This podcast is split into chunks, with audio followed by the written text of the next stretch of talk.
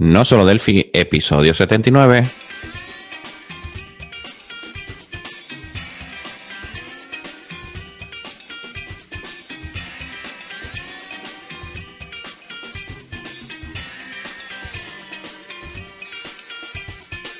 Bienvenidos a no solo delphi.com, el podcast, el programa donde hablamos, entre otras cosas, de Delphi. Mi nombre es Johnny Suárez, MVP de Embarcadero en Colombia, y si el internet no se ha caído al otro lado del charco, tenemos a Emilio Pérez, MVP de Embarcadero en España. Hola Emilio, ¿qué tal estás? Muy bien, Johnny, ¿qué tal? Después de 79 programas y dos años de emisión, ya cada vez se nos sale peor. sí, sí, se, se, se, nos lengua la traba. Muy bien, muy bien, Johnny. Aquí de nuevo un episodio más para, bueno, hablar hoy sobre el lanzamiento de Sydney. ¿Qué tal, Johnny? ¿Cómo, cómo te ha ido tu semanita? ¿Por aquí confinado todavía? Sí, sí, por allá están confinados todavía. Más o menos. Eh, más o menos. Bueno, por aquí extendieron la cuarentena un mes más, pero, pero en últimas hay como unas excepciones y esas excepciones es, eh, si tú lees bien las excepciones, todo el mundo puede salir. Entonces, aquí estamos en estado de alarma, pero bueno, sí podemos salir, podemos, podemos ir a hacer deporte, dar paseo, eh, reunirse varias personas en la misma casa. O sea, un estado de alarma, todavía se mantiene el estado de alarma, pero se ha intentado ya que se abran los, los bares, los restaurantes, eh, con un un porcentaje de, de personas que puede haber, pero ya intentando reactivar la economía. Ah, caramba, no, si los bares sí no, no los han dejado abrir todavía aquí. Ese, aquí la gente estaba deseando. Ah, ya. Aquí también, pero, pero no los han dejado abrir todavía, ni los gimnasios. O sea, hay varios negocios que todavía siguen cerrados por mucho rato. Por aquí los gimnasios no. Eh, los hoteles, eh, las zonas comunes no. Eh, no sé, hay cosas que todavía no han dejado. Eh, aeropuertos creo que no, no están 100% abiertos. O sea, no, no, no, no, no sé muy bien porque lo tengo un poquito así dejado de lado, pero la verdad que en mi alrededor ya casi parece que no estamos en estado de, de alerta. Quitando la cosa de que, bueno, hay que salir con la mascarilla. Y si ves a alguien ponértela, pero, pero no, en, en mi día a día no, no veo tanto ahora mismo aquí en un pueblo pequeñito de, de la ciudad. También es cierto que no me dejan pasar de provincia, es decir, de, como digamos, de, de estado a estado, ¿no? Eh, Entonces, bueno, a ver. Ese es el único contra que veo, porque mis padres viven en otra provincia y para ver a mi, a mis niños y demás, pues lo tienen complicado, ¿no? No han podido verlo todavía. Pero quitando eso, el resto, yo cada vez veo más normalidad, por lo menos aquí en la zona, que parece que se ha ido ya el miedo. Ah, sí, bueno, no, aquí pues, lo que pasa es que Cali, la ciudad donde yo estoy, es creo que la segunda ciudad más con más contagios en Colombia, entonces eh, igual están abriendo, yo, yo veo mucha gente en la calle ahora y pues sí, todo el mundo con la con el tapabocas o mascarilla, como le dicen. Y pues, pues no, eh, pues ahí se ve mucha normalidad de cierta forma. O sea, lo único es sí que si uno se va a ir a, va a ir a un centro comercial, no puede entrar todos los días, sino que hay unos días especiales de, de permisos y hay unas, eh, unos protocolos ahí donde tienes que, eh, eh, ¿qué? Eh, limpiarte los zapatos, te ponen ahí una cosa en los zapatos también, en las manos, y para poder entrar a un centro comercial. Y bueno, todo un, todo un protocolo para, para todo. Eso, eso sí está pues establecido, pero de resto yo sí veo mucha gente en la calle. En las noches sí, sí la gente se guarda muy rápido ahora. Igualito que antes, ¿no? que la noche allí, con el calor y demás, pues claro, eh, se, se agradece más la noche, ¿verdad? Sí, sí, sí, no, claro que Cali es una ciudad como, precisamente como hace tanto calor, eh, la gente suele salir bastante, los, por ejemplo, hoy que es, en este momento estamos a, a viernes o sábado, viernes en la noche, eso hay mucha gente en la calle precisamente porque como hace tanto calor, la gente puede salir en camiseta o como quiera y hay mucha fiesta. De hecho, esto es una ciudad muy, muy fiestera, ¿no? y ahorita pues ya no se ve nada de eso, todo el mundo está en su, en su casa, eso sí. Y bueno, eh, ahí entrando a la, a la nueva normalidad y, y pues sí, sí está un poco largo esto, ¿no? Está un poco largo y, y pues el problema también es el, el, el asunto social de las personas que de pronto no pueden definitivamente quedarse en su casa, sino que tienen que salir porque tienen un día a día, ¿cierto? Donde venden algún producto y pues el gobierno no puede pedir que esas personas estén encerradas y al mismo tiempo no ayudarlos. Entonces, no, no, no, no hay forma de, de mantener una cuarentena así, ¿no? No, no hay, no hay forma porque, bueno, cada circunstancia es diferente. Decimos de quedarnos en casa, pero claro, ahí tenemos que comer también. Y todo Exacto. el mundo no, no tiene unos ahorros, todo el mundo no puede trabajar desde casa. Eh, no sé, personas que trabajan en un supermercado tienen que ir todos los días a, a exponerse delante de mucha gente, ¿no? Entonces, bueno, Sí, es una normalidad un poco extraña y, y complicada, la verdad. Hay personas que están ganando mucho dinero, otras personas están ahorrando mucho dinero por el tema de no poder salir. Sí, Eh, y otros, pues bueno, eh, no, no están, no, no están eh, generando dinero, o sea, están, han sido despedidos, han sido, eh, han metidos en ERTES, han sido, no sé, no, sin continuidad en el trabajo. Eh, entonces, bueno, está la cosa co- complicadísima. exacto. Yo pienso en los, bueno, en los puestos de burritos, ¿no? Como dicen. exacto, es que esos son ese tipo de negocios, eso que Sí. los burritos, que, que la mazamorra, que, que el que vende panes en la calle, el Exacto. que, uf, no, mejor dicho, son, son tantas personas que, que tienen, viven de, en su día a día todo el tiempo y, y pues, y, o sea, de hecho, pues la idea ha sido como ayudarnos entre todos, pero pues es, es imposible también, Pues eh, pues, o sea, sostener algo así, ¿no? Sí, sobre todo que, bueno, si el gobierno no hace nada, pero bueno, eso ya, ya es, es otra Son temas políticos. Vamos a intentar ayudarnos entre, entre nosotros lo que podamos. Sí. Bueno, pues íbamos a hablar de, de Sydney. ¿Qué es eso de Sydney, Johnny? Bueno. Sydney es, es el nuevo nombre que le pusieron a, al Radio Studio que salió, ahora último. Eh, la gente estaba, de hecho, preguntando hace poco, recuerdo que, que, que, pasó con una nueva versión, ¿cierto? Después del update, porque estábamos mucho tiempo en la 10.3, y bueno, ya Sydney es la, la 10.4 como tal, donde trae unos cambios de los que vamos a hablar aquí mismo en este episodio, ¿no? Sí, hemos tenido versión Berlín, versión Tokio, Seattle, Río y ahora llega Sydney, ¿no? Eh, sí. mi, mi grande duda, ¿no? Eh, toda la 10.3 era Río, ¿verdad? Sí, toda la 10.3. Con sus diferentes updates. Eh, exacto, la 10.3.1, 10.3.2, 10.3.3. Sí, mucho 10.3. Eso, bastante 10.3.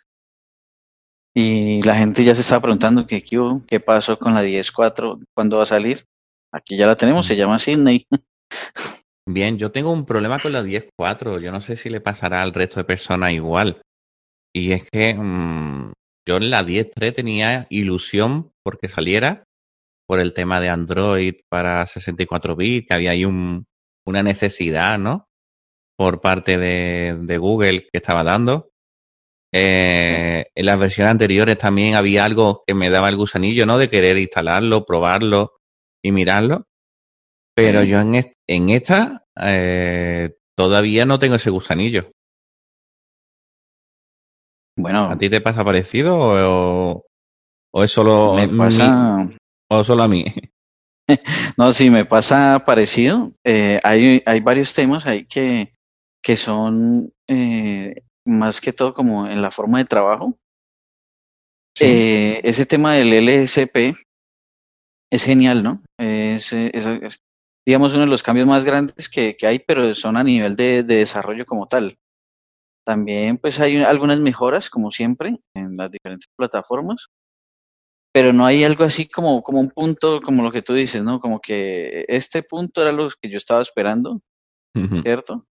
Como, como, como de cara al usuario final, ¿no? Sí, porque por ejemplo lo del Code Insight, lo del SP que dices, eh, está bien, ¿vale? Está bien, está curioso. ¿Por qué? Porque no está dentro de, ya no está dentro del, del IDE en cuestión, sino que lo sacan fuera, está en un servidor aparte, ¿no? Entonces, ¿eso qué significa? Eso significa que, por ejemplo, eh, en momentos anteriores en el cual tú no podías utilizarlo, no, no sé, recuerdo cuando estás debugueando, cuando estás ejecutando, eh, etcétera, etcétera, que no puedes usar el Code Insight, ¿verdad? Eh, ahora sí lo vas a poder usar. ¿Por qué? Porque está, no depende del IDE, eh, sino que depende de un servidor externo, ¿no? Entonces, eso son mejoras que va a haber, va a, va a ir un poquito más rápido, eh, está en segundo plano, luego no debería de quedarse tan pillado. Eh, son cositas que sí, que están ahí, que, que, que va a mejorar, pero mm, es que el Code Insight lleva desde la versión 1 de Delphi, ¿no? O, más, que no, no me da nada nuevo. Sí que funcione mejor, vale, bueno, sí, pero mm, no me da aliciente como para decir, mm, quiero 10.4 por eso, ¿vale? Eh, porque me va a ir más rápido en mi desarrollo. Bueno, sí, bueno. Más rápido, si es que desarrollo muy rápido con Delphi en comparación. ¿vale? Bueno, lo que pasa, eh, digamos, la diferencia ahí se va a notar en proyectos que sean gigantes, eh, donde uno, digamos, hace un punto y coloca el nombre en un objeto, hace un punto y se demora un, un rato, pues, procesando eso, ¿cierto? Ahorita ya con el ESP no va a pasar eso, sino que va a abrir muy rápido las, las propiedades de cualquier componente. En esos casos yo lo que hacía era escribir muy rápido para que no se pusiera el code insight. Exacto. A partir del punto escribía muy rápido. sí, es que era muy rápido, más rápido que la máquina. así, así, así, para que no, para que no se quedara pilladete. Sí. Bueno, después también hay otra opción, por ejemplo, lo de la gestión de memoria unificada. ¿Esto qué es? Dejar ARC de lado, ¿no? Sí, más o menos. Sí, dejar todo este tema de, de ARC que es para los dispositivos móviles de lado y seguimos trabajando entonces con, con, la, con el manejo de memoria como siempre lo hemos trabajado, con el Final, el Free, tal. Con el como free siempre lo hemos trabajado. Exacto, en el Free and Nil. Y, Bien. y y han cambiado el free and nil. Sí, Han cambiado un poco el nil lo que hace, ¿no?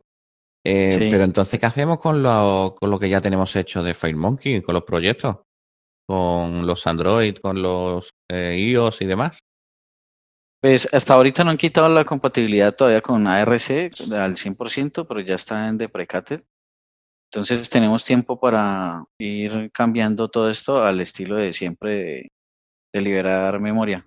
Luego tenemos que quitar Eh. el punto release, ¿no? ¿No era release? El release, sí, también. El, pues el release después lo van a cambiar a, al, al free Sí. eh, en otra versión, pero por ahorita se sigue manejando lo del ARC Ujú. eh, por como por compatibilidad, ¿no?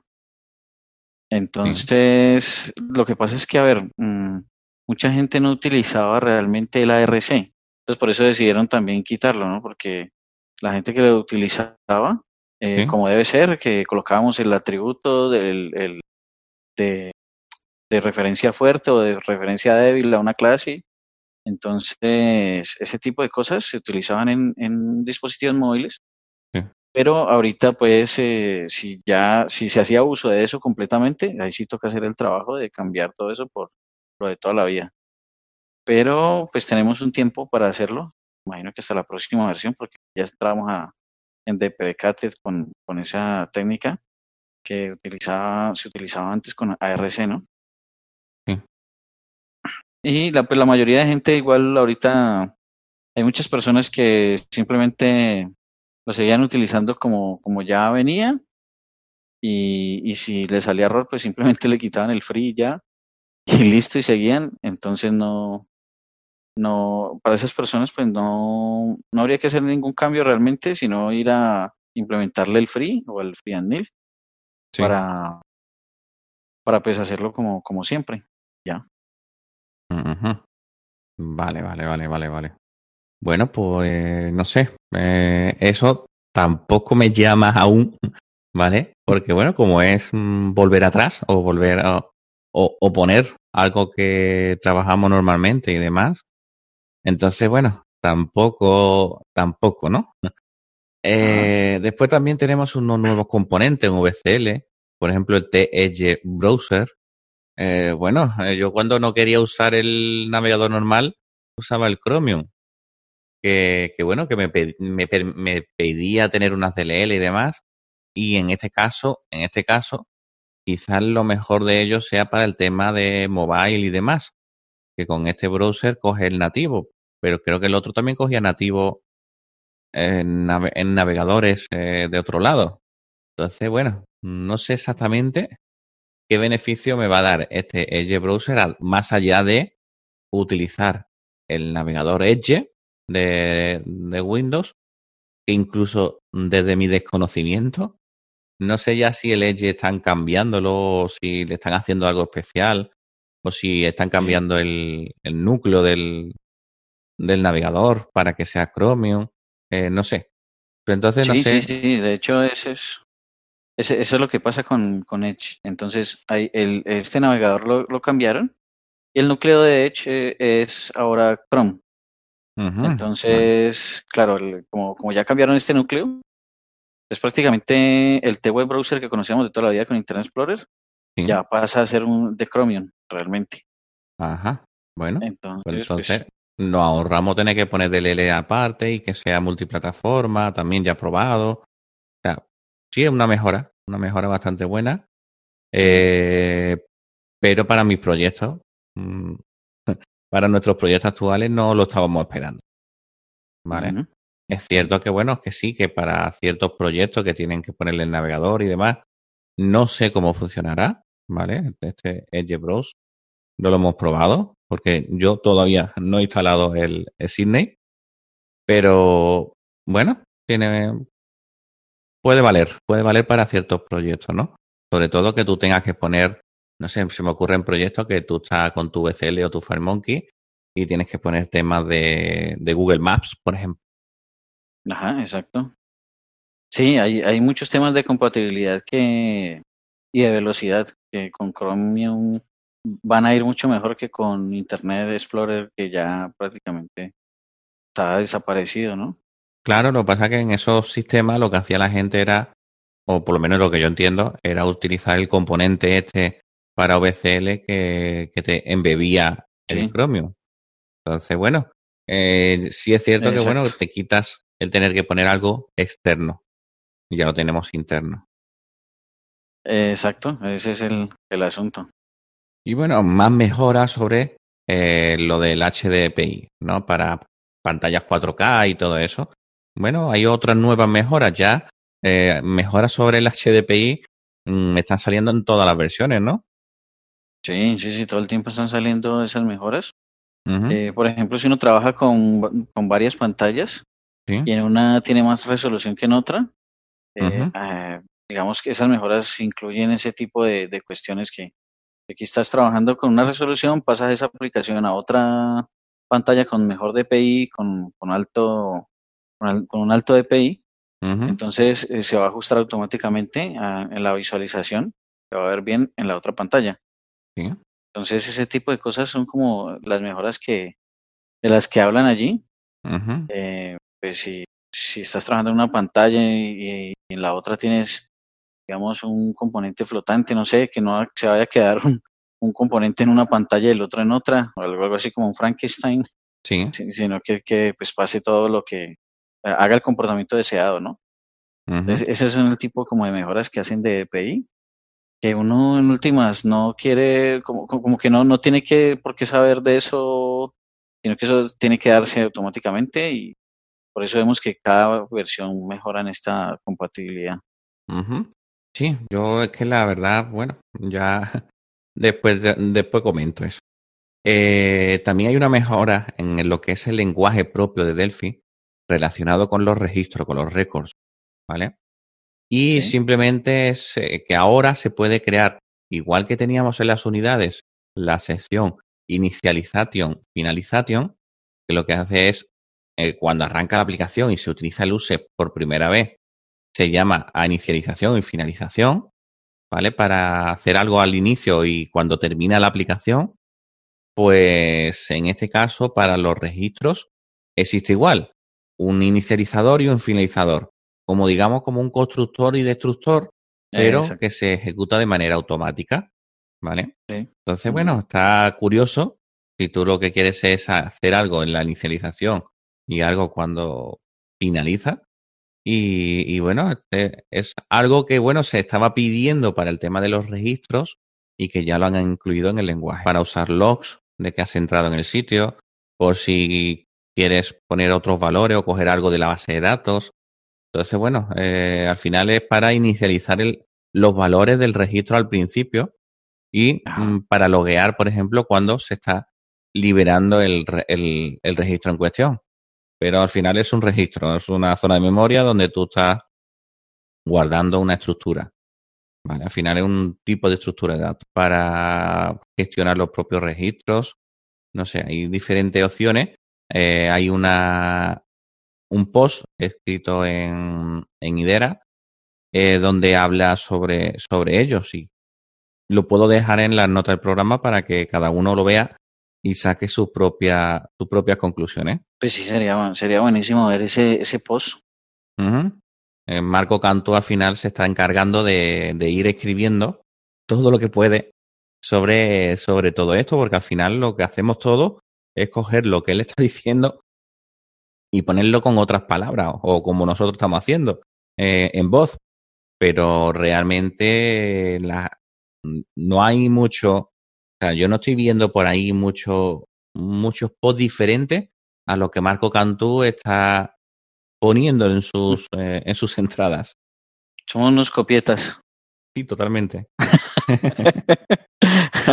bueno. Es que ¿Quién, quién hay de embarcadero en español hablando de estas cosas? Eh, de, de, o sea, muy poca, muy poca gente y todas son de tu zona. Bueno, tu zona, de, de, de, de América.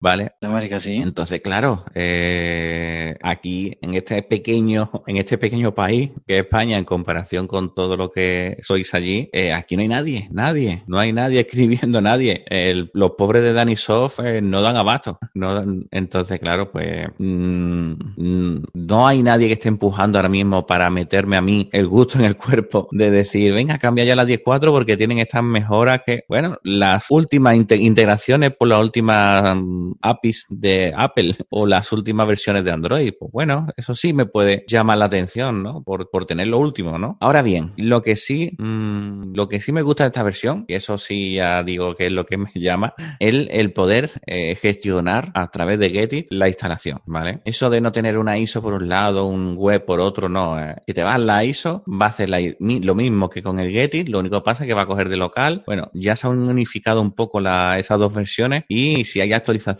vienen por Getty. Eso es una maravilla. Es que mmm, yo tenía, para yo tener que actualizar, ¿qué tenía que hacer? Irme a eh, la sección de descarga, descargarme el parche. Al final tenía que leerme el readme y decirme, y me decía, tienes que ir a esta ubicación, a esta carpeta y cambiar eh, este fichero por este otro. O sea, unas cosas manuales y que además no te enterabas que estaba eso, porque cuando tú lo instalabas era el comienzo y a lo mejor no había ningún parche, ningún nada. Y los parches salen y nadie te avisa. O sea, no hay un mailing no hay nada que, que te diga, ¿no? Entonces, claro, mmm, que esté ahora mismo metido en Getty es algo que, que era muy, muy necesario. Eh, cualquier otro sistema, es cualquiera de nosotros ya tiene hecho algo así para nuestros desarrollos, eh, para que se auto actualice tu software automáticamente. O sea, ¿quién, quién, de, ¿quién de aquí, que levante la mano, ¿no? Le dice al cliente, mira que cada vez que saque yo una nueva versión, tienes que estar pendiente en la página web y descargarte la DLL en cuestión para que puedas trabajar con ello. ¿Sabes? Que no estamos hablando de, de, nosotros, estamos hablando de una empresa que tiene un IDE, un desarrollo y, y, y 25 años atrás. o sea, que no estamos hablando de poca cosa, ¿sabes? Y bueno, es una versión menor, es una 10.4. Eh, no debe de haber un millón de mejoras, pero también hay algo que se está quejando un poco la comunidad y es que el mismo día de lanzamiento, un parche. Uh -huh. Sí. El mismo día, un parche que sí que se está solucionando rápido, pero da que pensar. Sí, es, es, es curioso, ¿no? Eh, ese tema, porque igual, por ejemplo, esta 10.4 estuvo en beta mucho tiempo, eh, mucha gente estuvo probándola de una forma u otra y no sé por qué preciso, o sea, no sé si es que ya se, se habían dado cuenta días antes y, y no lo habían incluido en el lanzamiento, los arreglos de algunas cosas, o preciso ese día se dieron cuenta, no, no sé, porque es que la verdad es que sí es bastante actividad la que hay en el, eh, alrededor del tema de las betas de, de, Delphi. Hay mucha gente probándolo, cogen los proyectos y los prueban con sus eh, componentes de terceros. Entonces no sé si es que lo habían detectado y no lo habían incluido o algo así, porque... Sí, pero aquí mi pregunta es, mmm, además de los beta testers, ¿vale? Que son personas que dedican su tiempo en probarlo, que son clientes que, bueno, que le da el acceso, pero que no están obligados a probarlo y, y en su día a día no pueden con, con todo. Eh, no hay nadie en los departamentos de desarrollo que se dediquen al testing y que hagan pruebas de usabilidad, eh, pruebas de hacer cambios en, en, la forma, pruebas de diferentes versiones de Windows. No hay, no hay nadie, no hay nadie para ello. O sea, yo, yo cogería a todos los vendedores que hay, a todos los que se dedican allí a vender y demás, y decirle, mira, prueba la nueva versión que la tienes que vender, pruébala, instálatela. ¿Me Ah, entiendes? Sí, sí, exacto. Y de esa manera vas a saber qué tienes que vender. Y por lo menos vas a mirarlo. Y no vender ahí por vender como, como bueno. A las malas. Sí, sí. ¿Vale? Sí, sí. Ajá. Entonces, mmm, falta, falta gente con criterio. Eh, porque ahora mismo lo que lo están probando es porque ha salido la versión nueva, eh, yo he, pagado y ya y tengo la actualización y necesito o quiero mm, usarla, eh, se la han bajado a la community que ya tiene esta parte nueva, eh, no sé, son personas que han cogido sus proyectos y han empezado a compilarlos y han empezado a dar problemas por diferentes lugares, ¿no? Entonces, claro, eh, todas esas personas que están poniendo eh, los fallos, los bugs y demás, eh, ¿por qué no se le meten en el beta tester también? Y no solamente personas de cliente o lo que sea, no sé. Eh, son muchas opciones que desde aquí, desde la parte de atrás, se ve muy fácil, que ciertamente desde dentro de la empresa, pues eh, tiene una gestión, tiene una complicación y demás, eh, desde la barra del bar, como se suele decir, es muy fácil verlo todo, pero sí animo, animamos desde aquí que, intenten mejorar el tema porque todos somos desarrolladores de software y quedaría muy feo que, sí, está la anécdota esa de Microsoft, ¿no? Del pantallazo azul el día de la presentación, pero aquí no, aquí no, nadie te está exigiendo que salgas con un montón de bugs. Es que la impresión que estamos dando al resto del mundo, además de que es un software inacabado que se está diciendo siempre, que realmente eh, las mejoras sean eso de nuevas mejores, soporte y demás, pero que incluso esas mejoras de Android y demás deberían de ser auto, autoactualizables en cualquier versión de que tú tengas de, de Delphi, ¿sabes? O sea, tú quieres tener la mejora del Edge Browser, pues cómprate la versión nueva, pero yo quiero compilar en la nueva versión de Apple, pues no debería de haber problemas, debería de auto-actualizarse solo en la versión Río, Tokio o lo que sea, ¿me entiendes? No, yo sé que, bueno, que lo hacen por motivos de venta, para que la gente siga su cita y, y, y, todo el, ecosistema se mantenga, ¿no? Pero bueno, eh, hay cosas como son las auto-actualizaciones que, de, que deberían de, de, hacerse como se están empezando a hacer ahora con el Getit. Sí, pero, pero sí ese punto es muy bueno, ¿no? Que en el Getit se pueda, que hayan unificado estas dos estos dos instaladores. Genial. Eh, siempre, digamos, en episodios anteriores, cuando hablamos de la, alguna actualización que salió, siempre hablamos de precisamente lo que, cómo hicimos para, actualizarlo y que si trabajaste con el, con el offline, entonces debes actualizar otra vez con el offline y todo esto, bueno, ya se acaba con, con el tema. Y eso pues es buenísimo, ¿no? Y sobre todo, y, y sobre todo también que, que, bueno, que si tú vas a actualizar un equipo, mmm, pues bueno, venga, venga, es el mío pero esos departamentos de sistema que tienen 10, 15, 20 desarrolladores Delphi y tienen que estar actualizándolo en todos, lo veo un poco, uf, sí, es un poco locura. ¿Vale? Ahora, ¿y ahora qué versión tiene? O sea, versión, ¿qué parche tiene uno? ¿Qué parche no tiene? Eh, porque, claro, había parche de, no sé, de problemas con RAS server, de, de muchas cosas. Entonces, sí. uno lo tiene, otro no tiene, no lo sé. ¿Vale? Entonces, bueno, ahí está. Ahí lo dejo, ¿no? Bueno, hablando de otras mejoras de pronto no tan significativas. Sí. eh, hay un nuevo componente en, en USL que se llama Title Bar Panel, que es donde en, en, la barra de título de las aplicaciones podemos colocar ahora eh, botones, eh, combo box, todo lo que queramos ahí, utilizando este componente nuevo de USL. ¿Así en la barra? sí. Eso es una, una cuestión ahí, así como, lo hace Office o, Explorer o, Chrome, que arriba puede colocar en la, en la barra, por ejemplo, colocan, supongamos el Chrome, él tiene arriba unos, unas pestañas, ¿sí ves? Tiene aquí un más al lado para crear la otra pestaña. Entonces, eso ayuda a utilizar mejor el espacio de trabajo. Podemos hacer eso ya en nuestras aplicaciones. Muy interesante, muy interesante. Pues mira, eso, eso, eso, sí me llama la atención.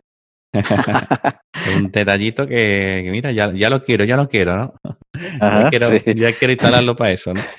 Ya, yo sé, ya, ya sé dónde, dónde me va a servir. ya sé, ya sé, ¿no? Pero, pero bueno, sí, la verdad que es bueno que haya actualizaciones, sobre todo de cara afuera, para que se vea que hay movimiento, para que se vea que no digan, no, es que Delphi no se actualiza desde hace cuatro años, ¿no? Como en algún avión es ley, ¿no? Ajá, sí, en el, sin, en el, indicador este. Sí, porque no cambiaba. Ah, entonces, bueno, el tema es que sí debe de haber movimientos, sí que tiene que haber cosas, eh, sí hay mucho eh, realmente por detrás. Línea de código es una barbaridad lo que se ha modificado. Sí. Eh, no es estas cinco o seis cosas que hemos comentado. Por detrás hay mucho código modificado. Pero marketingianamente deja mucho desear, ¿verdad? Sí, exacto. Sí, me toca, me le toca a uno escudriñar allá las mejoras. Por ejemplo, otra mejora así pequeñas, eh, o, pero interesantes. Por ejemplo, está ahora un componente que se llama Virtual Imagen, que admite, eh, para USL, que admite múltiples resoluciones y las escalas de DPI también, ¿no? Eh, lo que permite tener una visualización mejor en las diferentes, eh, de las diferentes imágenes. Entonces, eh, esto, esto reemplazaría el, el clásico T-imagen, el T-imagen. Entonces, ahorita se utilizaría el T Virtual Imagen y dependiendo de la resolución en la que se esté utilizando, él automáticamente te colocaría la imagen adecuada de, para esa resolución y para ese DPI. Entonces, pero te tocaría pues alimentar varias eh, imágenes ahí. Entonces, eh, exacto. Pero él, hace esa administración automáticamente de la, de la resolución más adecuada para, para mostrar. También hay actualizaciones en la API de Windows, donde agregaron pues más eh, APIs como, como siempre, que, que eh, pues compatibilidad con la API de Windows, la USL pues sabemos que es rica en ese sentido, ¿no? También hay mejoras en, en para, para FireMonkey, eh, soportes en GPU, la API Metal de Mac, también hay mejoras en esa, eh, para esa API, que es eh, aprovechar también el, el, acelerador de imágenes en Mac, eh, el acelerador de imágenes en, en iOS también, el GPU. Entonces hay mejoras en ese sentido en OpenGL. Ahora em, admite OpenSDK para, para Android, que eso significa pues que, que no tenemos que usar ya siempre el, el JDK,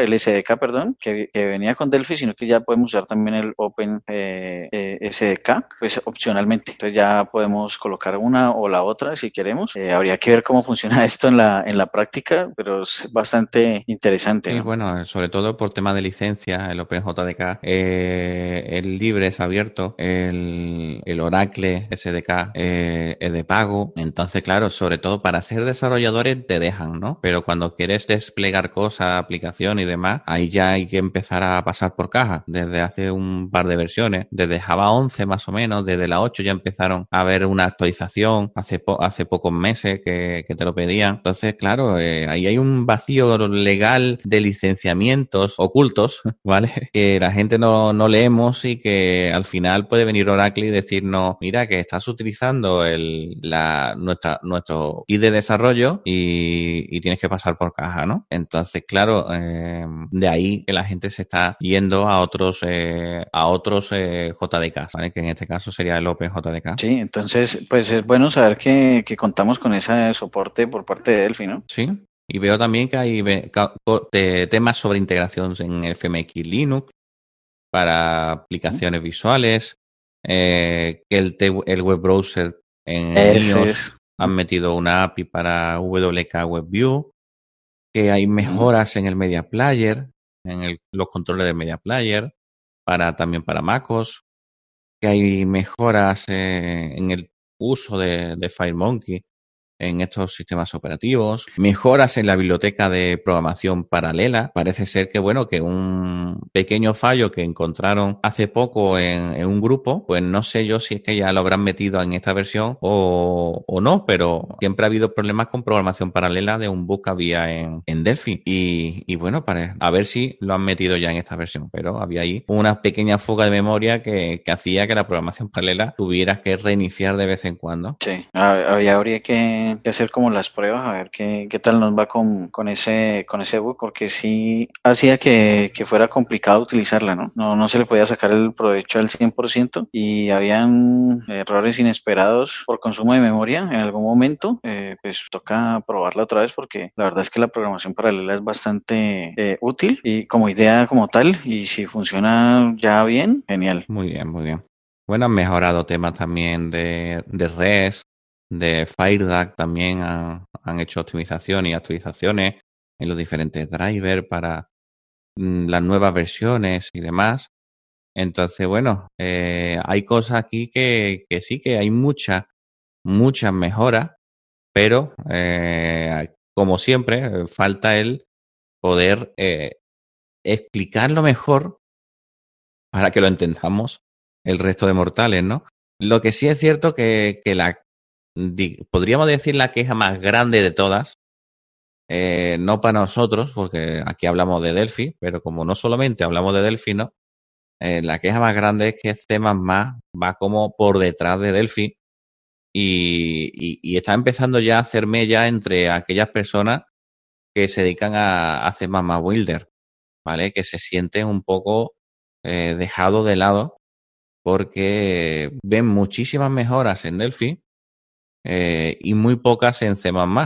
Sí, es cierto. De hecho, por ahí sí estoy leyendo algunos comentarios donde hay gente pues que es apasionada por C++ y, y son muy felices cuando les montaron el lambda y todo esto, pero, pero pues eh, sí siempre van a ver ese rezago o siempre están viendo ese rezago con respecto a Delphi y pues ellos quieren esas mejoras eh, pronto también porque, por ejemplo, este tema de Android A64 creo que se demoraron en incluirlo para C++.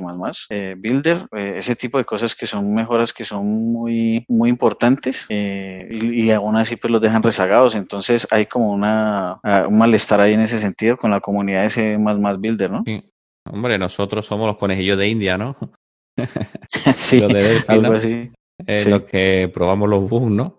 Pero no, eh, fuera broma. Eh, sí es cierto que, bueno, que yo, por ejemplo, no lo sigo, el tema C++. Pero los que sí lo siguen, pues la verdad que si tú tienes que, con un cliente que vas a entregarle una actualización de una aplicación Android y ahora tú no puedes sacar las 64 bits hasta un año después, pues, pues mal vamos, ¿no? Sí, sí, eso es bastante. entonces te, te quita las ganas de seguir por esa línea. Eh, y dice, bueno, pues ya que lo hago, pues lo, me tendré que ir a, a otro entorno, ¿no? Vale. Entonces, bueno, eh, desde aquí, pues intentar de, explicar eso, ¿no? Eh, ese, eso, ese malestar de, de esta parte de la comunidad que dentro de lo que es el RAT Studio, pues mm, C++ está dentro de él, ¿no? Y, y, y bueno, lo tienen como un, un segundo lenguaje, ¿vale? Cuando realmente si es que C++ es de, los lenguajes más utilizados de- del mundo, ¿no? Entonces yo no entiendo cómo siendo uno de los lenguajes más utilizados, C++ Builder no, no se usa o no es tan, o no es tan conocido porque tú preguntas a cualquiera y, y muchos ni, ni saben que existen y están hartos de programar con C++. O sea, Es, es como una cuestión de marketing también, sí. Sí, sí, al final hablamos siempre marketing, marketing, marketing, pero yo no, es que no sé qué están, no sé, no sé cómo, cómo el departamento de marketing de Marcadero están haciendo las cosas para que la gente no los conozca. Sí, es bastante raro porque pues, incluso el sistema operativo donde estamos trabajando eh, está hecho en C++, o sea, todo está hecho en C++. Sí, sí, sí. Es un lenguaje un poco loco, ¿no? C++, desde mi punto de vista. Eh, perdonar los, los amantes de C++, pero es un lenguaje que te permite muchísimas, muchísimas cosas y meter la pata muy a fondo en, en el sistema operativo. Es lo fuerte, es su, es su fortaleza, ¿vale? Pero en manos de una persona no experimentada la puede liar parda o la podía liar parda anteriormente, ¿vale? Entonces, bueno, eh, es una pena, la verdad. Sí. Sí, sí, bueno, entonces pues es una pena, ojalá que, que se pueda hacer algo pues al respecto, ¿no? Eh, bueno, creo que ya llegó la hora de despedirnos, ¿cierto? De, terminar por hoy el, episodio. Espero que les haya gustado y bueno, ¿qué, ¿cómo es la despedida, Emilio? Bueno, pues normalmente lo haces tú, pero me, me toca a mí ahora, ¿no? Eh, os damos las gracias por escuchar el podcast. Eh, ya nos están diciendo algunas personas que nos están empezando a escuchar por, por Spotify. Eh, también está en YouTube, en, en Apple Music, en, en Evox. Eh, hemos pedido varias veces que nos pongan, pero al final lo estamos poniendo a mano. Sí. En Google Podcast también estamos por ahí. Bueno, en definitiva, desde la página web incluso podéis descargar el MP3 y escucharlo en vuestro reproductor favorito. Así pues, pues muchísimas gracias e intentad poner comentarios, me gusta, manita arriba, corazones, eh, todo lo que haya en, en, la plataforma que sea para que, bueno, que, que, se reconozca un poco el podcast y así de esa manera pues pueda llegar a otras personas y conozcan esto de Delphi y C++ Builder. Así que, bueno, nos vemos en el episodio siguiente. Ok, bueno, chao. Chao.